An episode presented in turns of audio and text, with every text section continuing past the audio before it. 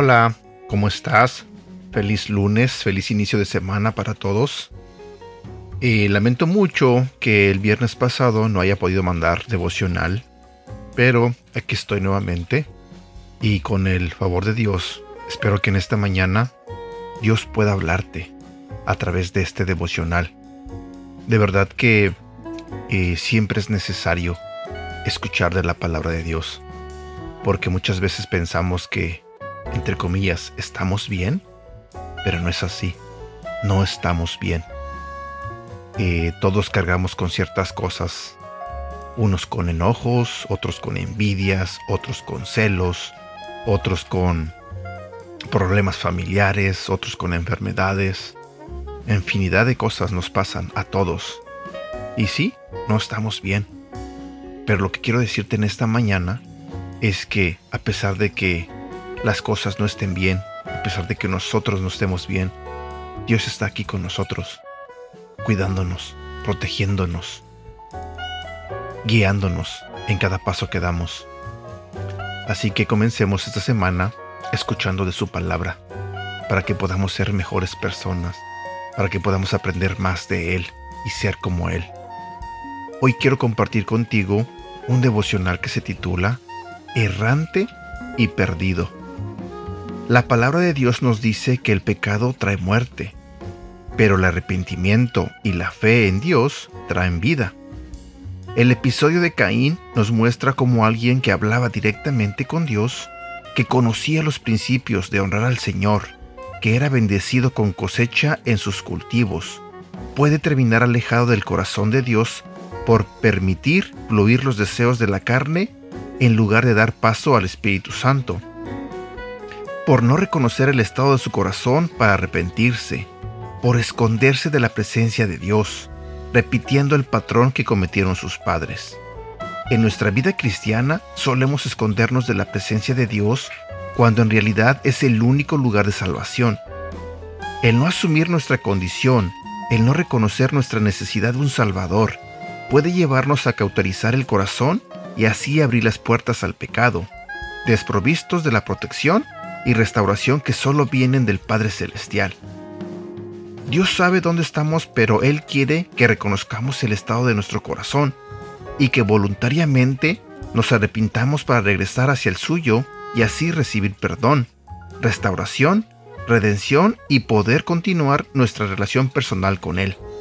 Caín, luego, vive como un errante y peor aún, sin comunión con el Padre. Esta es, aparte de su realidad, una muestra de hacia dónde nos puede llevar el pecado.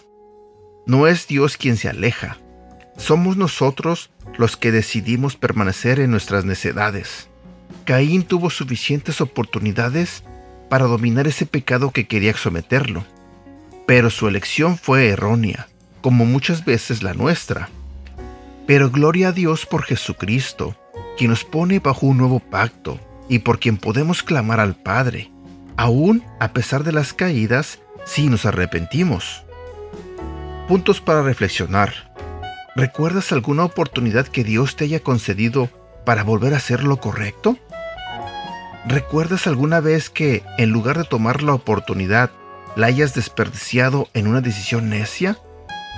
Sabes que Dios te está entregando una nueva oportunidad hoy, ahora. ¿Qué harás con ella? ¿Has experimentado lo que es andar errante a causa del pecado? ¿Qué es lo que más valoras de la restauración que Dios ofrece? ¿Sabes? Como comentario personal, yo quiero contestar la última pregunta. ¿Qué es lo que más valoras de la restauración que Dios ofrece? Creo que en lo personal, yo sé que me he equivocado muchas veces. Si veo hacia atrás, en mi pasado, digamos que yo no fui una blanca palomita. Tampoco es que fui una persona mala, pero cometí pecados, así como todos nosotros. Hice cosas que a lo mejor no tenía que hacer. Cometí pecado. Y sé que cuando yo vine a Dios, Intenté vivir de una manera diferente y aún así volví a cometer pecados. Me he equivocado muchas veces, muchas veces. Pero lo que yo más valoro de Dios es que Él me restaura mi vida. Él me da una nueva vida, una nueva persona. Y no me está recordando día con día lo que yo era antes. Él no me está diciendo, eh, eres el gruñón, eres el enojón, eres el que odiaba tanto, o eres el que golpeaba, o eres el que mentía, o eres el borracho, o eres el drogadicto. Dios no nos llama por los errores que cometimos antes. Él nos da un nuevo nombre. Somos sus hijos y Él no nos está recordando en cada momento en lo que fallamos. Al contrario, Él nos trata como nuevas personas, nos da amor, nos da cariño y simplemente nos ama, nos ama. A pesar de tanto error, a pesar de tanto pecado que cometimos, Él nos ama. Así que si algo yo valoro mucho es eso, que Dios me da una segunda oportunidad y una tercera y una cuarta.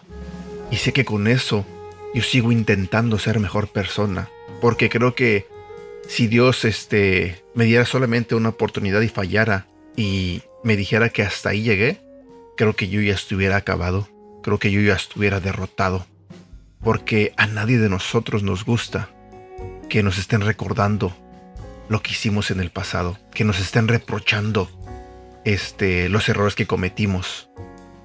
Recuerda que cuando Dios nos perdonó, significa que nos perdonó. Pero también quiero decirte que no te equivoques en algo.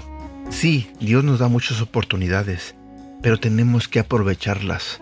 Tenemos que cambiar nuestra manera de pensar, tenemos que cambiar nuestra manera de actuar, dejar lo malo, dejar de ser el pecado, e intentar aprovechar esas oportunidades para hacer lo mejor de nosotros, para hacer la voluntad de Dios. Porque honestamente yo no quiero terminar como Caín y creo que tú tampoco. Así que tratemos de reflexionar un poco y esforcémonos en hacer los cambios necesarios e intentemos obedecer a Dios e intentemos hacer lo correcto. Intentemos y mostrar que Dios está en nosotros. Bueno, espero que tengas un bonito día, un feliz inicio de semana. Cuídate mucho, te mando un fuerte abrazo. Que Dios te bendiga. Hasta pronto.